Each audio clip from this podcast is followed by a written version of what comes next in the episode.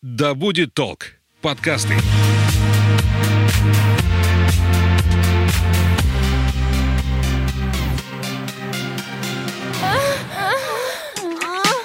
Привет, меня зовут Соня Стрекоза, и это подкаст «Поперек горла». И сегодня мы будем обсуждать контрацепцию. Вариантов контрацепции очень много, но большинство останавливается на прерванном половом акте. И сегодня мы решительно настроены это исправить вместе с врачом-акушером-гинекологом Алиной Доброхотовой. Алина, привет! Всем привет, привет, привет. Наверное, самый популярный метод контрацепции – это все еще презерватив. И, если честно, я на самом деле считаю его самым эффективным, если речь идет именно о защите от инфекций. Поправь меня, если я ошибаюсь. Нет, вдруг нет, ты на сто процентов права, и презерватив, он так и остается, он и есть, и на самом деле, кроме него, защищает от инфекции только, наверное, отсутствие секса, в принципе, полностью, потому что лучше ничего не придумали.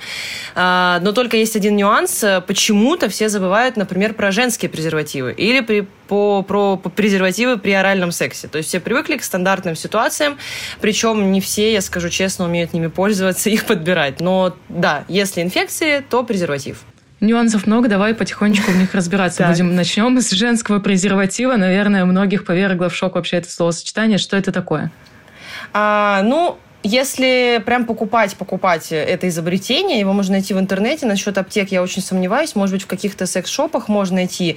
Это по себе представляет э, увеличенный в диаметре обычный презерватив, к которому все привыкли. Но, скажу честно, он э, специфический в использовании. Я не встречала пока среди своих пациенток, знакомых, подруг и, в принципе, друзей, что кто-то этим пользуется. То есть это увеличенное в диаметре кольцо, не такой длины, как мужской презерватив, оно также вставляется во влагалище самостоятельно женщиной. То есть, грубо говоря, она а, вставляет его, и его окончание, вот эта вот резиночка, край, она торчит снаружи. Но я, на самом деле, сама не представляю, как этим пользоваться, поэтому и не встречала, и не могу прям сто процентов рекомендовать эту историю.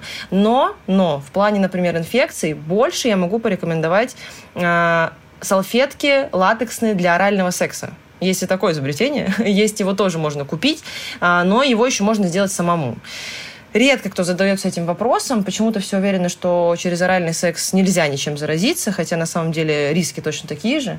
И, в принципе, женский презерватив сказала. И вот скажу про эти оральные салфетки, которые используются еще при оральном, э, при оральном сексе. Это э, латексный прямоугольник и квадрат, который накладывается целиком на половые органы женщины. Потому что я рассказываю про, естественно, презерватив для женщин. Как-то так. То есть, а как его сделать? По сути, можно взять обычный презерватив, да. обрезать Да, грубо да? говоря, берется обычный презерватив, он полностью разматывается до этапа, как будто вот сейчас вы готовы его надеть. При этом он разрезается вдоль от самого начала до самого конца, то есть разворачивается и из этой вот э, трубочки становится такой пласт. И потом вырезается середина, чтобы не было, не, не входило в эту середину, соответственно, э, спермосборник, который наверху вот в этот остается в мини в виде пимпочки, и не входила резинка.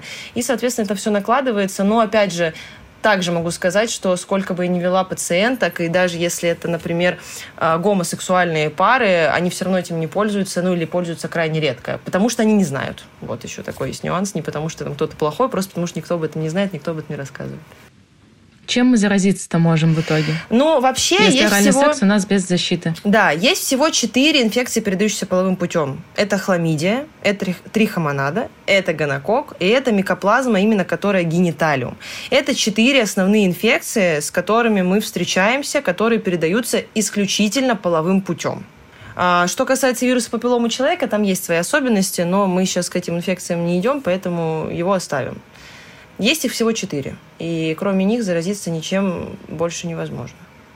Я не говорю про а гепатиты, ВИЧ, про сифилис, да, то есть про то, что передается в принципе как э, через кровь и через какие-то жидкости. Это мы, конечно, оставляем. Просто тут ситуация в том, что гинеколог чаще лечит эти четыре передающиеся половым путем инфекции, которые я назвала, а если все остальное, то, естественно, женщина уже идет к инфекционисту. Это гепатит Б, гепатит С, сифилис.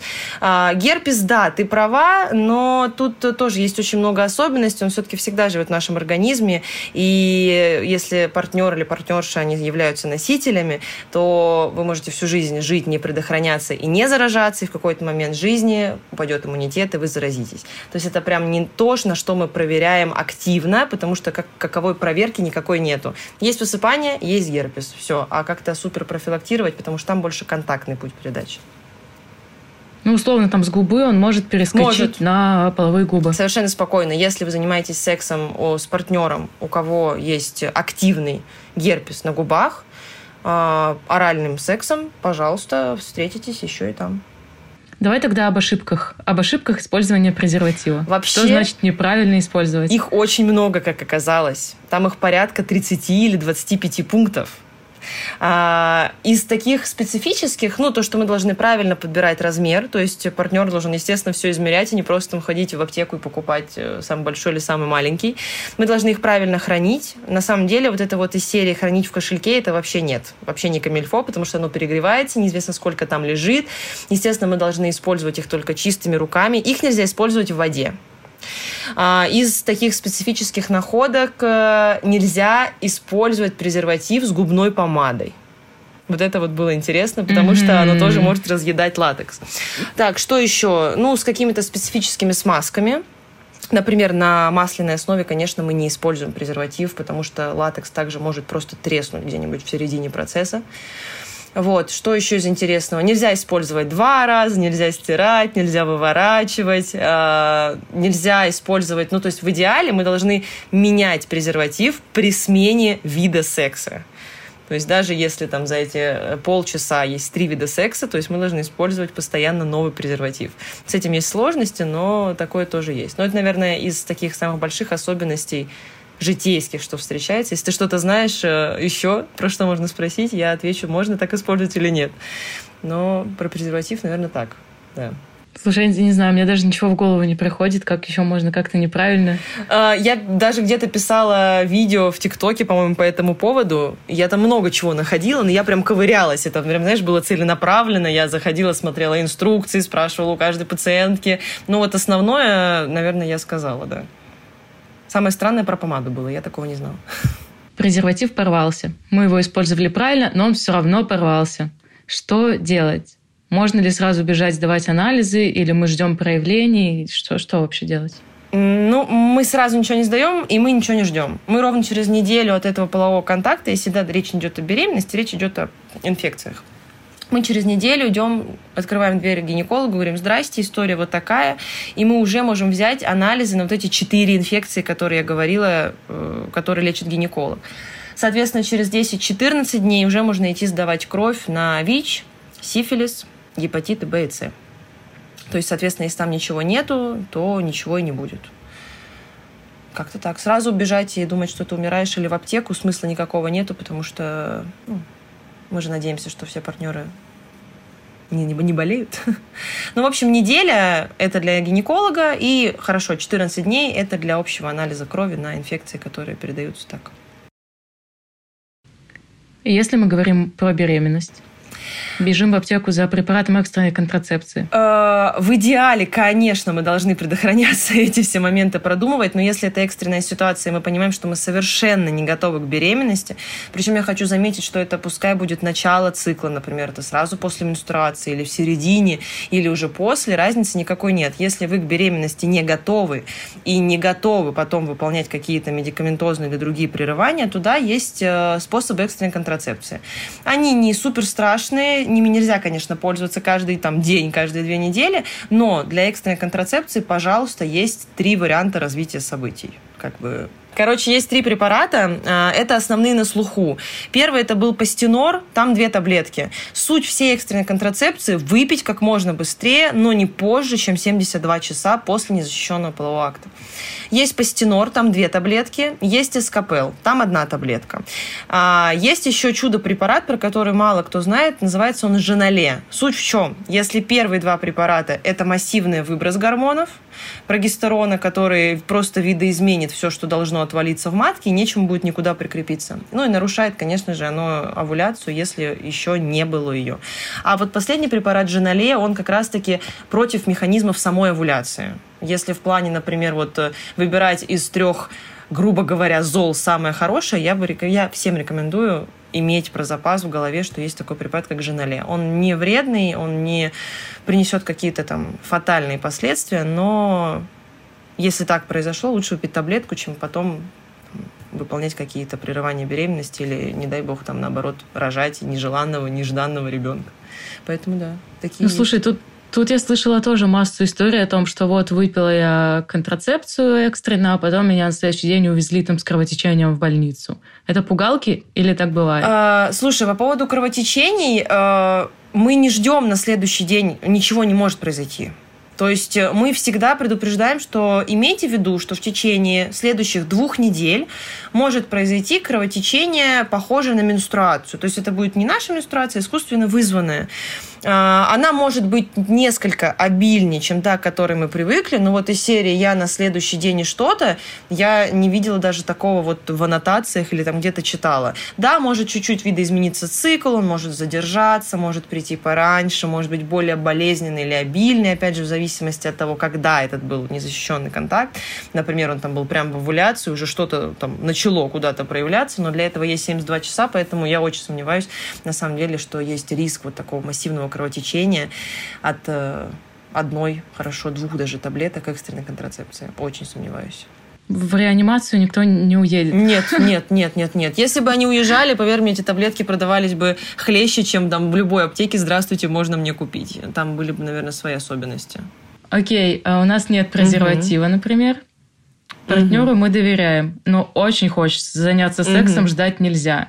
А, многие говорят, что в принципе, если никто ничем не болеет, то прерванный половой акт – это окей. А, много разных есть э, вариантов версий, но что об этом говорит именно доказательная а, Слушай, э, для всех методов контрацепции есть так называемый индекс Перли. Это количество беременностей, сколько наступило в течение года на 100 женщин, которые пользовались вот каким-то методом контрацепции. Сам по себе, вот мы сейчас обсуждали тоже с урологами, а, прерванный половой акт, они вообще, в принципе, прям признают некоторые урологи как метод контрацепции. Потому что они такие, ну, в предэокуляте, которая вот смазка выделяется у мужчин, сперматозоидов нет активных живых, все это там доказали, все всем рассказали, но при этом есть особенности.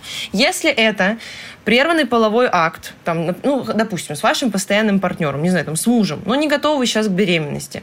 Люди живут годами с таким методом, несмотря даже на то, что это может попасть в овуляцию. Со своей стороны, я бы порекомендовала сделать что? Да, это метод контрацепции. Не самый надежный, то есть не 0 беременность, там даже не 0,1%, но около 7-14 беременностей на 100 женщин наступает.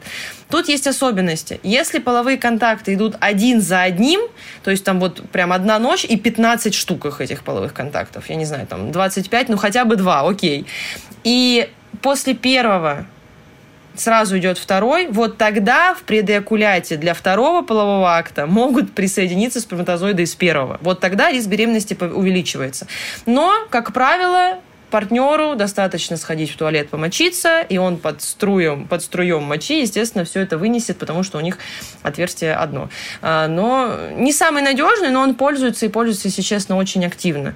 Тут задаются вопросы из серии, почему кому-то везет, а я вот один раз и мне не повезло. Ну, тут очень много факторов, зависящих от цикла, от жизни женщины, от э, жизнеспособности сперматозоид мужчины, сперматозоидов, но а, плане доказательной медицины это не за, не против, никакой там нету в этом агрессии или мракобесия. Нравится, подходит, да, но будьте готовы к тому, что когда-нибудь все-таки может наступить беременность, если вы попадете в эти там 10-14 женщин за год. Хорошо, есть какой-то стопроцентный способ от нежелательной беременности? Не заниматься сексом. Но это сурово. Вообще. Ну, если, вот э, смотри, если, например, рассматривать какие-то контрацептивные истории, наименьший индекс этого перля, э, у презерватива, кстати, он не такой большой, естественно, таблетки, вся, вся гормональная контрацепция – вот она действительно хорошо работает. Я видела очень много этих историй, типа, знаешь, там в Инстаграме, я помню, мне прислали пациентки, вот, Оксана Самойлова, я даже не знала, кто это, если честно, забеременела там каким-то пятым, шестым ребенком на таблетках и прочее, прочее. А, есть что? Есть как принимают таблетки, есть где покупают таблетки, потому что мы можем, ну, не знаю, купить там какую-то дрянь и все. А, хорошие индексы, конечно, у имплантационного метода контрацепции, который имплантат вшивается в подкожно в руку. У спирали хорошие тоже, смотря как установить ее, конечно, но если гормональная, то хороший индекс перля. То есть прям надежно-надежно, это правда любая контрацепция, если ты соблюдаешь все, что тебе нужно соблюдать. То есть время, условия, условия, день, я не знаю, там, ну, все-все-все, что написано в инструкции, что говорит тебе доктор. Вся гормональная контрацепция, она надежна. Давай тогда опять по порядку обо всем, что ты сейчас сказала. Начнем со спирали. Я вообще слышала, что спираль тебе не установят, если ты еще не родила mm, двух детей. Жалко, что не трех. Бедные женщины. Что вам тогда делать было? Ну, на самом деле, если честно сказать, конечно, в инструкции написано «не рожавшим нельзя». Но я сама лично буквально месяц назад ставила э, наши западные, грубо говоря, коллеги, ну, давай серьезно, мы находимся в том мире, где врачу приходится выискивать информацию. Я скажу честно, она практически вся не на русском языке, то есть она не адаптирована, ни она под нас, ни мы не под нее. Но при этом э, есть рекомендации, что спирали можно ставить и не рожавшим женщинам, объясняя им, что это как бы off-label. То есть э, в инструкции не написано, но право мы имеем. То есть пациентка всегда подписывает согласие, что она готова поставить спираль. Некоторым, некоторые стоят до сих пор спирали, некоторым больновато ставить, потому что когда пациентка не рожала, вот то место, откуда выходит ребенок, да, то есть, грубо говоря, шейка матки, она еще вот такая каменная и вся, и это может приносить больше дискомфорта. Если речь идет о просто вот контрацепции, то есть мне надо предохраняться, давайте вот так. Если речь идет, конечно, о каком-то лечении с помощью спирали, то тоже ставим. То есть это можно. Можно по согласию женщины, я хочу сама, там никто меня не заставляет, не насильно не засовывает. Пожалуйста, вот спокойно, на пять лет они ставятся, все стоят, ходят и все довольны.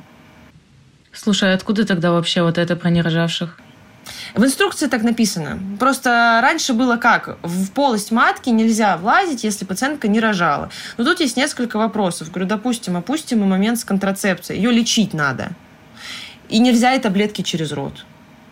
А вот есть такая вот волшебная спираль гормональная. Можно? Можно. То есть, например, знаешь, там э, в инструкции нету, но при этом ты открываешь клинический протокол в лечении и стоит «да, можно». И ты такой можно? Поехали. Поэтому, да, раньше так было. Раньше спирали были немножечко, знаешь, других размеров и другой формы. Они были похожи на такую, такую червеобразную какую-то структуру, как батареи в старых домах. И, естественно, ее было слишком сложно засунуть. А сейчас сама спираль устанавливается, э, то есть сама в полость матки просовывается трубочка диаметром, наверное, со спичечную головку. И только внутри полости матки оно раскрывается. То есть никто ничего не травмирует, не трогает там, и никак не сделает больно, плохо и прочее, прочее. Как она работает? Есть два вида спиралей. Есть спираль не гормональная, там варьируется цена от 100 рублей до, по-моему, 5-10 тысяч, если она с золотом. А есть спираль гормональная. С гормональной, если все понятно, то есть также она блокирует овуляцию, также она сгущает слизь, чтобы сперматозоиды не попали. Плюс она местно нарушает вот этот вот имплантационное свойство, чтобы туда никто не пришел, не прикрепился и ничего не произошло. А не гормональная спираль, она не делает никаких гормональных сдвигов, она просто содержит в себе медь, либо там серебром добавляют, либо золотом, она просто стоит и местно. Сейчас скажу слово воспаление, но и будет сразу станет всем страшно. Короче, она местно просто препятствует тому, чтобы разрастался эндометрий, в который может прийти плодное яйцо. Но при этом я хочу заметить, что никаких абортивных действий, потому что там я уже сама начиталась, пока готовилась к тому, что мы будем с тобой обсуждать, тоже интересно, что люди пишут, что оказывается у нас образуется ребенок, а приходит он, а там спираль, и аборт происходит. Вообще это не так работает, вообще не так работает. То есть э, нет, нет и нет. Э, просто спираль, она стоит, вызывает местное воспаление, которое нарушает вот эти вот функции, к чему может произойти плодотворение. Все. То есть она стоит, она местно мешает. Давайте, значит, так будем говорить. Больше ну, никаких абортивных там действий, никого никто не убивает, естественно. Так, дальше у нас гормональный имплантат. Звучит киберпанково, мне нравится. Что это такое? Слушай, на самом деле классная штука. Она и ставится так же, как ты сказала. То есть пациентка приходит... Это трубочка гибкая, мягенькая, которая длиной примерно... Сколько сантиметров? это, наверное, 5, ну да, где-то около 5 сантиметров.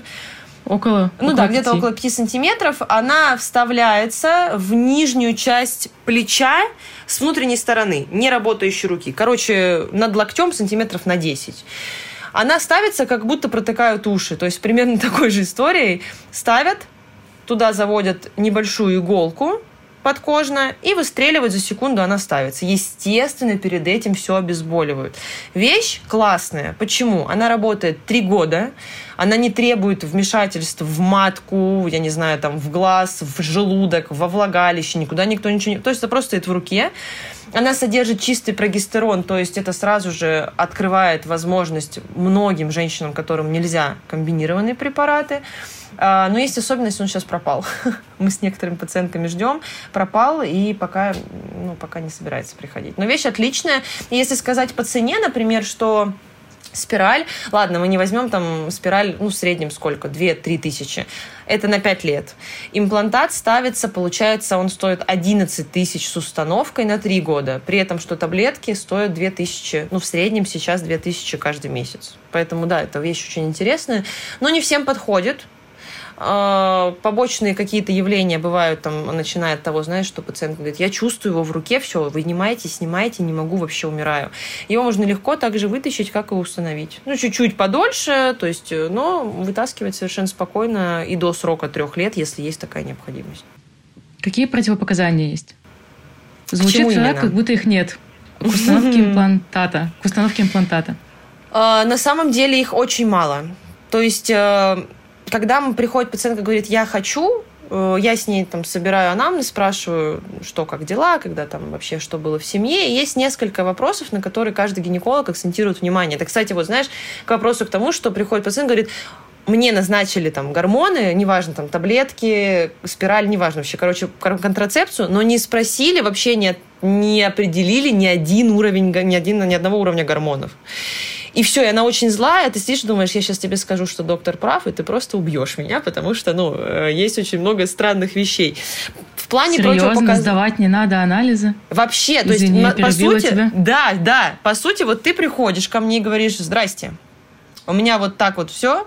У меня есть половой партнер постоянный. Э, мне надо что-то предохраняться. Я не очень хочу беременеть. И я первый что задаю вопрос, говорю, давайте пообщаемся. Мы что смотрим? Смотрим наличие хронических заболеваний. То есть если нет каких-то там острых заболеваний печени, почек, крови, а, что такое про болезни крови, тут есть особенности как раз-таки. Мы спрашиваем, нет ли у тебя там, у мамы, у папы, у ближайших родственников э, каких-то инсультов в раннем возрасте, инфарктов. Как правило, даже если, например, вот приходит девочка, она не очень знает про такие грандиозные события в раннем возрасте, все равно в семье идется, как, ну, все равно это говорили, что там вот бабушка была, там вот бабушке в 40 лет случился инсульт. В этом случае мы напрягаемся и там дообследуем пациентку. Но по сути достаточно поговорить с тобой, измерить давление, чтобы, например, у тебя не было повышенного на момент приема, и задать вопрос, чего ты хочешь. То есть ты хочешь пить таблетки каждый день, или использовать каждую неделю что-то, или каждый месяц, или вообще там, знаешь, там 3-5 лет я не планирую, я еще предлагаю. И сейчас даже наши зарубежные коллеги говорят, что, например, раньше мы могли подобрать там таблетки по желаемому эффекту, из серии чистая кожа, неболезненные месячные. Сейчас они сказали так, вот вам приходит девушка и говорит, у меня подруга пьет такие-то таблетки, ей нравится, и я хочу. Мы оцениваем противопоказания и говорим, пожалуйста. То есть вот уже вообще все уходит вот туда, что это исключительно методом подбора. Да, оно не подходит, пациентка приходит, говорит, что не подходит, вот от того мы уже варьируем. Но в плане обследований стандартное обследование, то есть на инфекции те же самые, да, что если, например, ты перестаешь предохраняться, ты знаешь, что у тебя все отлично. И обычные стандартные мазки по возрасту, там, на онкоцитологию шейки матки. Даже УЗИ сейчас не рекомендуют делать, но я скажу, что я все равно делаю, потому что хуже не будет, если я скажу лишний раз женщине один раз в год, что у нее все хорошо. А, обследование молочных желез не нужно, если, например, в анамнезе у тебя там или у мамы с бабушкой, с тетей не было онкологических процессов. То есть все реально сводится к разговору я встретила много очень отрицательных вот этих вот из серий, что я начала пить, и случился инсульт, или там мама начала пить, и чуть ли не до летальных исходов. Я это все понимаю, но давай представим ситуацию. Ты ко мне пришла, говоришь, я хочу пить таблетки, я такая, на тебе список анализов тысяч на 50 это и, допустим, жесть. мы что-то нашли, и пациентка такая, спасибо. А вот давай честно, я первый год, когда работала, я всем так назначала. Там анализ на свертывающую систему крови, как работают печень, как работают почки, наследственные какие-то заболевания крови, там один, пара, один параметр около полутора тысяч стоит. Я ничего ни разу не нашла. Нет, слава богу, но потрачено очень много денег. И это все потому, что не было вот какой-то преемственности. Поэтому нет, действительно сдавать ничего не надо, нужно разговаривать. Разговаривать прям дотошно, прям сколько вы курите, сколько, ну, я не говорю про сколько вам лет, естественно, сколько вы курите, какой индекс массы тела, как вот мама, как папа, как брат. Вот прям досконально, если поговоришь, то практически всегда ты сможешь сразу попасть э, вот в точку, что тебе надо. Если, дай бог, случается какая-то ситуация, да, конечно, мы обследуем и ищем почему. Но, поверь, всех найти, профилактировать, это практически невозможно невозможно. Слушай, ну вот, вот мне в свое время так и назначили оральные контрацептивы методом подбора. Мне одни не подошли, я пришла, сказала, что-то не очень. Мне выписали другие. Я пошла их купила, все хорошо, пила их года три, наверное. И вот недавно моя подруга пошла к гинекологу и говорит, меня там так напугали, вот у меня список анализов там на 20-30 тысяч, я пойду все сдавать. Соня, тебе тоже нужно обязательно это все сдать. Не дай бог, ты пьешь, а у тебя там что-нибудь не так с сосудами. И знаешь, я испугалась, на самом деле, я их бросила. Я уже два месяца не пью, потому что мне стало страшно просто. А у нее действительно там что-то нашли, как бы, я не знаю, противопоказания это или нет, но ей сказали, что вот вам в итоге нельзя. И как, как, когда она мне рассказала, что у нее там что-то было, она даже не подозревала, мне прям страшно стало, и я такая, ой, все. Хотя три года я пила, ничего, все нормально со мной было. Ну, вот тут, знаешь, еще есть особенность, э, что у нее нашли, потому что тоже много встречаешь какой-то жути, там, ну, чего на самом деле нету, а ты совершенно можешь спокойно пациентке дать препараты, а, которые любые, которые она можно. На самом деле пациентка сама, вот я всем говорю, мы сейчас все живем в таком веке, когда пациентка может быть умнее доктора. Вот все мои пациентки видят, что им показываю клинические рекомендации, причем не просто показываю, я открываю сайт и говорю, как найти. И такая же история с контрацепцией. Есть критерии преемственности приема КОК э, не КОК даже, а все контрацепции. Это придумала Всемирная организация здравоохранения в 2015 году. И весь мир по ней работает. Там есть перечень заболеваний, которые реально жизнеугрожающие при приеме. То есть не серии там, что у меня нога болит, и мне нельзя контрацепция. Прям вот то, что может принести какие-то э, летальным исходом, либо к инвалидизации, либо из серии можно ли пить таблетки, когда я там кормлю грудью. То есть самые популярные. И там есть э, все виды разобраны. Они не по названиям, конечно. То есть там таблетки, кольцо, пластырь, э, там спираль, спираль гормональная, вот этот вот имплантат. И там есть четыре класса. Если очень тупо сказать, то первый класс, если стоит единичка, можно пить хоть пицца. Второй класс можно, но лучше понаблюдаться, поконсультироваться с врачом. Третий класс как бы не надо, но если только прям жизнеугрожающая история, надо что-то вылечить. И четвертое, все, табу, никак, нельзя, никогда. Все, то есть пациентка, она сама может совершенно спокойно начитаться в интернете, открыть, посмотреть и прийти к доктору сказать, почему нельзя. Ну и все. И на этом кто-то кто сядет в лужу, либо доктор, который придумал что-то лишь бы полечить, либо действительно пациентки там спасут э, жизнь, ситуацию и прочее, прочее. Так как выбрать доктора тогда? Такой вопрос меня созрел. Как выбрать гинеколога? Это очень сложно. У меня нет гинеколога. Честно скажу тебе. Когда я была беременна, я э, вела свою беременность э, вообще там, типа, сама с собой, с доктором, который, ну, не, ну, не делал много того, чего нужно. Я вела с доктором вообще, который, с которым рожала. То есть у большинства гинекологов нет гинекологов, потому что мы такие, типа, понятно. Ну, мне, например, приходится смотреть на УЗИ, моя лучшая подруга тоже гинеколог. И я ее тоже смотрю. Вот, она, причем она у нее там вроде есть, кому она доверяет. А, наверное, методом подбора. Сейчас, благо, видишь, есть э, соцсети. И я честно скажу, что даже они не, не делают лучше, потому что есть э, огромные блоги, там, не знаю, полмиллиона подписчиков, и там иногда просто такая дичь. И ты смотришь и думаешь, елки-палки. Но сейчас это уходит.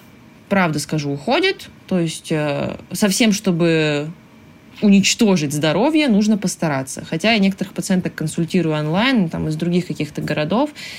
Ну, такое, такое такое. Ну, когда-нибудь, лет через 10, наверное, если мы с тобой еще раз там будем общаться, 10, 5, 7, я уже скажу, блин, все такие классные гинекологи, вообще прикольные, ты скажешь, да, я вообще к каждому хожу, и вообще мне очень нравится. Но пока так, как есть. И слава богу, что пока сейчас становится хуже, потому что все равно отголоски, они еще есть. Поэтому методом подбора, методом, наверное, э, кто кому сходил, вот, и не знаю, отзывы, насколько они актуальны сейчас. Кто понравился по лицу, пришел, посмотрел, не понравилось, ушел. Да, это может быть, конечно, дорого, но может быть действенно. У меня вообще, потому что были такие страшные истории, связанные с гинекологами. Я ходила в частную клинику, самую крутую в нашем городе, к врачу просто у меня яичник болел, а я, я не знала, что это яичник болит, я не знала, что это. Угу. Я пошла, мне диагностировали чуть ли не рак. А, ну, сходу, я пошла, да, это я, я люблю, да. Сходу. Я пошла mm-hmm. к другому врачу, мне сказали, что да, ничего страшного, воспалилось, все нормально. Ну, не, не переохлаждайся, все будет хорошо. Э, такого много очень. Очень. Я, честно, я не могу ответить на вопрос, как выбрать гинеколога. Вот я говорю, у меня его нету. Ну, у меня его нету еще, ладно, я знаю хороших гинекологов, но я же не пойду к тем, кого я знаю. Ну, как-то так. Хотя ко мне много кто ходит из моих же подруг, но суть в том, что я правда не знаю. Вот честно, я даже врать не буду, как найти гинеколога. Не знаю. Ну, тебя я в ТикТоке нашла. А, ну, тоже, знаешь, если ты откроешь мои комментарии в ТикТоке, там меня можно уже сжечь, если честно, потому что, ну, там тоже, конечно, много выливается отрицательного всего. А, когда первое время вот я начала вести ТикТок, и ко мне начали приходить пациентки, я вообще очень плохо воспринимала эту фразу, что серия я нашла в ТикТоке. Мне хотелось спросить, и ты пришла к врачу из ТикТока? И ты ему так доверяешь? А потом я поняла, что, ну, наверное, нормально, ладно. Но сначала я была очень удивлена. Типа, ну, какая-то там дурочка пляшет под музыку, но там, там есть очень много хороших гинекологов. Блин, представляешь, я начала смотреть, и там есть очень интересные тетки, которые, прям я на них подписываюсь, и мне прям интересно, что они рассказывают. Так, Алина, я тебя перебила. Ты рассказывала про противопоказания к установке имплантата, потому что мне да. по описанию показалось, что их нет. А, ну, есть, но не так много. То есть э, импланон и спираль это те препараты, гормоносодержащие спираль, которые содержат в себе только прогестерон. В основном все противопоказания для контрацепции нацелены на как раз-таки на эстрогены. То есть они у нас там большое зло самое. А сам по себе прогестерон, ну, мы также оцениваем, естественно, по анамнезу, по давлению, к прогестерону еще специфические противопоказания – это наличие такого образования в голове, как менингиома. Ну, это крайне редкое случай, и об этом обычно пациентки знают. Это такие же мигрень с аурой. Для контрацепции с эстрогенами это прям 100% противопоказания. Тут мы можем попробовать какие-то наследственные заболевания, которые несутся генами, то есть это предрасположенность, опять же, к инсультам, да, к тромбоэмболиям легочной артерии, то есть нарушение именно свертываемости крови. Беременности, грудное вскармливание можно, какие-то острые процессы, например, острые кровотечения, неясно откуда, почему, не дифференцированные, тоже это является противопоказанием. Но таких прям специфически страшных, чтобы пациентка пришла, и кто-то из нас не заподозрил, либо я не сказала, либо она и не нашла, очень вряд ли, что такое может быть. Хороший, да, хорошая ситуация с минимумом каких-то ограничений. Я еще слышала, что когда ты на именно гормональной контрацепции, то нужно давать вот своим яичникам время на отдых от таблеток, там условно делать перерывы раз в месяц, там каждый год. Это самое ужасное, что можем сделать, потому что, смотри, э, я обычно еще рисую. Короче, вот э, мы поняли, что все можно тебе, все окей, Сосуды жили-жили такие, ладно, давай.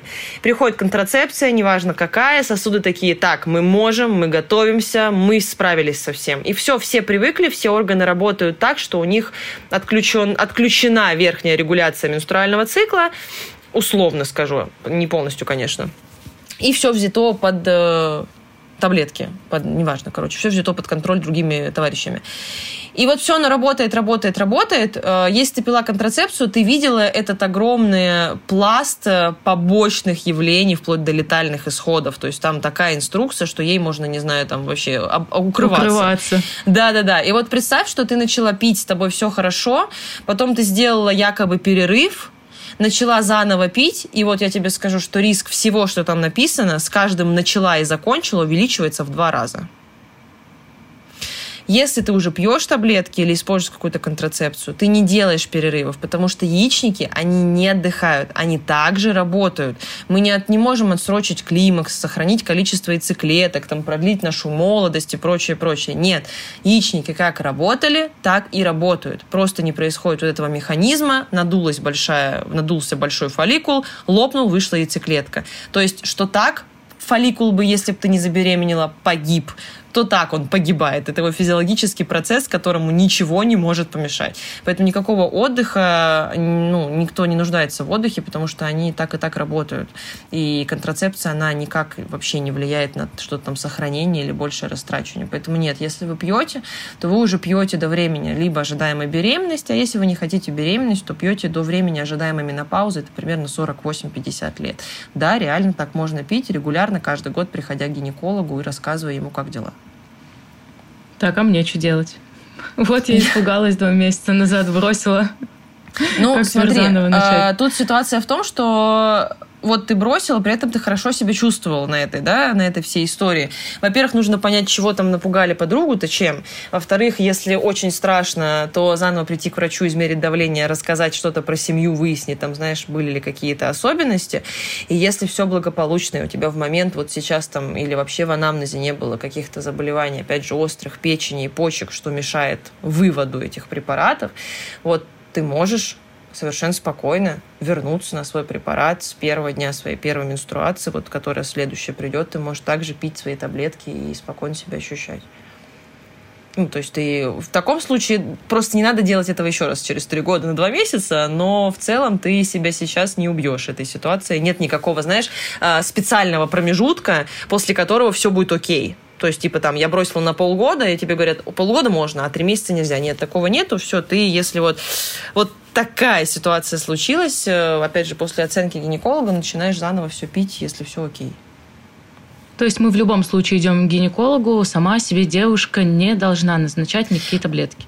Слушай, я на самом деле категорически против этого. Во-первых, потому что девушка может что-то принять за норму, что гинеколог э, ему резанет ухо, и даже если приходит здоровая пациентка, мы все равно ковыряемся. Ну, честно скажу, я знаю много врачей, сама я прям доковыриваю.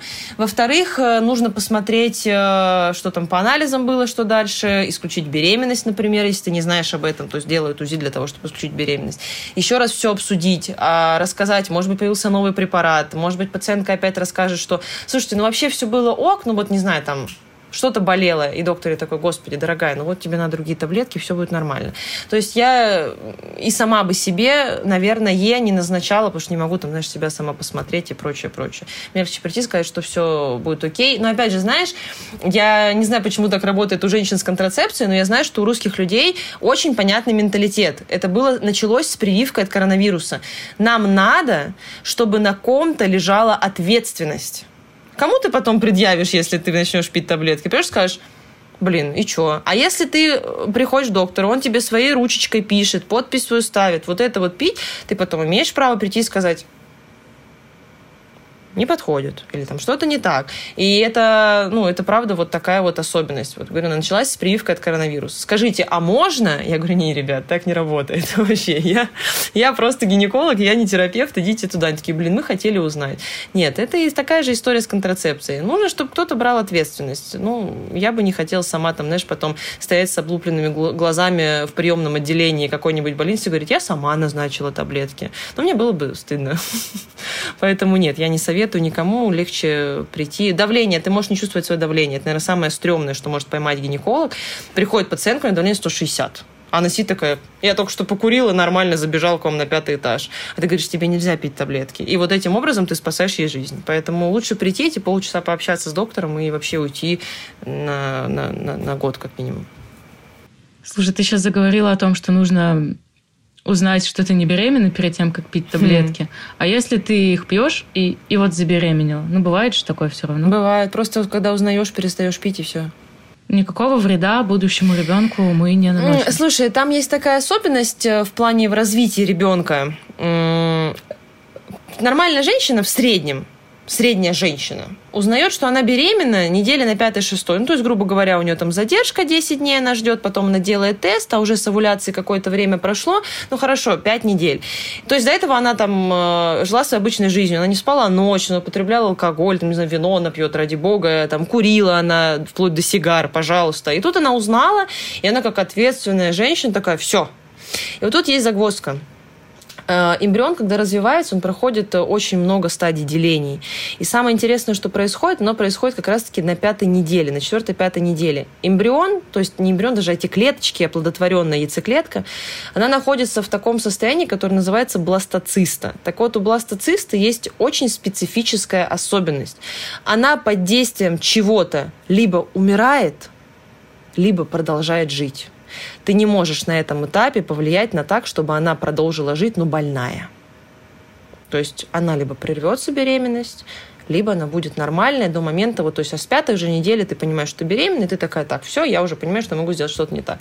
То есть вот у нее высокая э, способность к вот такой вот репарации, с такой, к такой защите. Поэтому это все природа не дурочка. Если беременна, все, ты там узнала, что беременна. То есть как ты узнала? Ты перестала пить таблетку, тебя нет месячных. Ты там какое-то время подождала, чуть поднапряглась, э, ты про тест даже не подумаешь, честно скажу, потому что ты же пьешь таблетки. Ты пойдешь к доктору, доктор тебе скажет, давай, дорогая, иди сдавай ХГЧ, и ты придешь с такими глазами, все, ты с следующего раза ты не пьешь. И дальше уже начинается новая эпоха истории, то есть э, все, беременность есть. Оставляем, ждем, развивается. А так, чтобы, например, ты пьешь таблетки, забеременел, тебе доктор кричит, делай аборт, нет, конечно, такого нет. И, и не должно быть. То есть нет такого, да, что я пью таблетки 10 лет, а потом вообще не могу забеременеть из-за этого? А, тут тоже есть много особенностей. Есть пациентки, которые после того, как э, перестали пить таблетки, причем, знаешь, неважно, 10 лет, 2 года или там полгода, у нее не начинается менструация. Из того, что мы сейчас знаем на данный момент, если пациентка не вернула свою фертильность в течение года после отмены препаратов, значит, была какая-то проблема и до. То есть это не значит, что там таблетки ее уничтожили как женщину. С этим тоже разбираются, разбираются, в чем проблема, и все это спокойно восстанавливается, либо не совсем менструальный цикл, но к беременности доходит. То есть тут э, много вот этой вот аминореи, знаешь, после контрацепции, но в среднем полгода-год мы действительно можем наблюдать ну и, соответственно, потом уже говорить, что давайте каким-то другим способом приходить. Таблетки не кастрируют женщину, контрацепция не кастрирует женщину. Наверное, из этого всего, может быть, самое противное – это спираль, но там, знаешь, тоже очень много особенностей. Если ты уже залазишь в нерожавшую матку, будь уверен, что ты правильно ее поставишь. Я не скажу, что там спираль как-то тоже влияет, например, на то, что там что-то сломалось, оторвалось, но бывают всякие, знаешь, неприятные особенности, типа проткнуть матку спиралью или когда там ее ставишь. Это одно из самых самых там основных осложнений. Тогда, конечно, могут быть особенности. Но в плане вот э, самое странное, самое популярное таблетки нет, они не делают женщину бесплодной. Нет, такого не бывает. Слушай, я вот сейчас подумала, что бедные женщины все тянут на себе, все таблетки пьют они, все спирали ставят они. Есть ли для мужчин какие-то такие же клевые способы контрацепции? Слушай, вот сейчас да, сейчас вырабатывают какие-то таблетки для мужчин, и я тебе скажу, что они не гормональные. Они как-то там влияют на сперматогенез, то есть когда оно выйдет, это обязательно все будут об этом. Вот я говорю, ты увидишь сто процентов. Даже если ты не захочешь смотреть на урологов, ты по-любому увидишь, что где-то что-то появилось. Рассматриваются препараты не гормональные, таблетки, которые будут питься, вот, будут употребляться мужчинами, они я не буду даже врать, но там то ли какие-то связи нарушаются, то ли какая-то история. То есть это полностью обратимая ситуация с таблетками. И это на самом деле очень прикольно, потому что ты права, у мужчин до этого, с, ну, если очень грубо, у них сейчас существует не так много методов. Первый – это полностью отсутствие секса. Второй – это презерватив. И третий – это прям такая масштабная вазоктомия, то есть, да, когда им один раз и навсегда перерезают семя вот этот вот канатик, который транспортирует и э, сперматозоиды в канал. Ну, то есть, мало выбора, мало. Я слышала, что есть какая-то обратимая вазоктомия, где не перерезают, а просто как-то перевязывают, и потом как бы можно... Пережимают? Слушай, ну, я не совсем как бы уролог, но там, я так поняла, тоже есть какие-то риски из серии тебе перетянут так, что ты потом не, можешь, не сможешь растянуть. Ну, я на самом деле не, не уверена в этом, но что-то что должно быть, что-то существует в плане перевязки, да, да что как, бы не как у котиков, там отрезали все и все, а именно перевязали. Но насколько это обратимо и какой оно имеет срок годности, чтобы не вызывался некроз, вопрос. Это нужно прям узнавать. Ну, короче, сейчас что-то что сейчас должно быть. Что-то они должны уже придумать, потому что уже действительно хватит. Ты права, потому что только девочка обычно думает о том, чтобы в себя засунуть, выпить, там, чтобы она не забеременела. Ну, как-то так. В таком мире мы живем, да. Такая ситуация. Ну что ж, ждем тогда таблетки для мужчин. И, наверное, будем уже... Это очень Это классно. классно, я жду. Они не говорили, когда? Потому что... Что ну, там говорят ученые? Они только делают, но смотри, э, то есть 10 лет до этого просто все молчали, а сейчас такие типа, ребят, там мы вот закинули, мы вот сейчас пытаемся. То есть там были мышки какие-то, ну, естественно, не на людях, мышки при этом не, не набирали э, вес с помощью подъема аппетита, мышки потом, э, а мышки не толстели, естественно, мышки потом совершенно спокойно возвращались и делали детей. Ну, короче, с мышками все было нормально. Осталось, чтобы так с людьми было нормально. Но я тебе скажу, что ты же прекрасно понимаешь, и все понимают, к сожалению, что не самая большая часть мужчин будет пить таблетки. Только та, которая будет готова к тому, что мир меняется вокруг, что все, пещеры ушли, теперь не только и женщина, давайте я тоже возьму на себя ответственность. А, это очень хорошо, если вокруг вас такие мужчины, вокруг всех, которые могут быть, но это будет круто. Да. Тогда ждем таблетки и будем потихонечку подходить к концу. Я предлагаю э, кратенько подвести итоги всего нашего диалога и в целом как-то резюмировать. Резюмировать, Давай. да. Давай. Так, что мы имеем? Значит, мы имеем много надежных методов контрацепции, если мы говорим о гормональной. Ни одна из них не сделает женщину бесплодной, не сломает ей яичники, не уменьшит количество доступных яйцеклеток. Кроме как э, презерватив и отсутствие секса от инфекции ничего не защищает. Как бы мы ни хотели, какие бы там байки кто ни придумывал, такого ничего не существует. Есть э, три способа, три таблетки для экстренной контрацепции, которые не уничтожат вас как женщину, но, конечно, употреблять их часто нельзя. Если экстренно, однократно, пожалуйста, это лучше, чем нежелательная беременность или какие-то последствия. А, что еще? Что еще? а самой назначать таблетки нельзя. и вообще какой-то способ нельзя. Вы можете прочитать, вы можете спросить, выделить для себя основную ситуацию, прийти и сказать, я хочу вот это, можно ли? Доктор такой, да, окей, вот тебе особенности какие-то и прочее, прочее. Как тебе принимать? А, и спираль не рожавшим можно. Основная история, что ее можно. Не рожавшим можно практически столько же. Ну, из контрацепции все то же самое, что и рожавшим женщинам. Кроме стерилизации. Вот, вот в плане перевязки труб у женщин есть ограничения. Женщине должно быть старше 35 лет, и она должна иметь двух детей. Все. Во всем остальном не рожавшие, они равносильно рожавшим женщинам. Это вообще не делает никого никем особенным. Вообще. Алина, спасибо тебе большое за то, что пришла. Была рада очень с тобой сегодня познакомиться и пообщаться. Тебе тоже спасибо. Это был такой классный опыт. Мне кажется, правда, что я очень много разговаривала, но меня очень тяжело даже на приеме заткнуть, поэтому так прости, и нужно было. было очень много так слов. и нужно было. Это только Если было очень много слов, да. Да. Вот, я надеюсь, что мы еще с тобой встретимся, потому что очень много тем. И очень это много. я всегда за любую такую Клево. движуху. Очень много, очень много. Вот, так что все. Ну а я напомню слушателям, что у меня в гостях была врач-акушер-гинеколог Алина Доброхотова. Ну а вы не забывайте подписываться и ставить нам оценки. Услышимся!